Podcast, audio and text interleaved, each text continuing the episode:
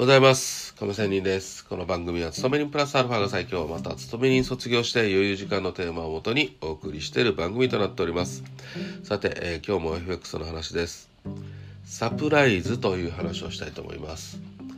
特に経済指標の結果が予想外に良かったり、まあ、ポジティブサプライズ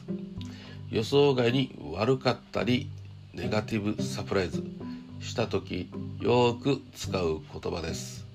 サプライズ驚きである以上マーケットはその意外な結果に対しての心の準備が、えーできていないことを意味しております。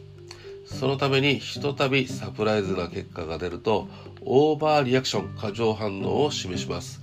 このオーバーリアクションの原動力っていうのはそうです。ロスカットの集中です。想定外のことが起きたことによって自らのポジションが大幅にアゲンスト。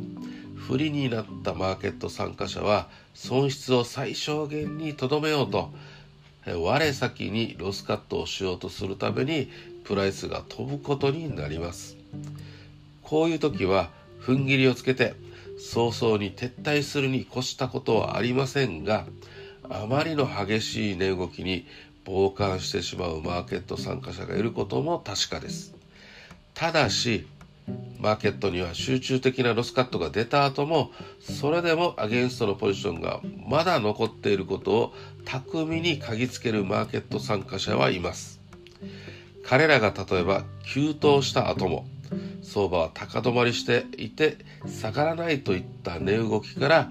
アゲンストのショートを抱えている者がまだいると判断した場合にはショート筋をあぶり出そうと綿密に、ね、首を絞めるようにじりじりと買い上げていきますこうしたことはよーく特に金曜日のニューヨークで起こりますの起きますのでサプライズな結果に対してアゲンストになったとしたら負けは負けと認めてさっさと撤退することが一番だと個人的には思っております。ということで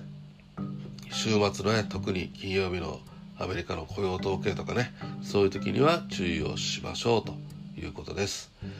今日はサプライズ意外な結果ということについて話をしてみました。それでは今日も良い一日を。See you!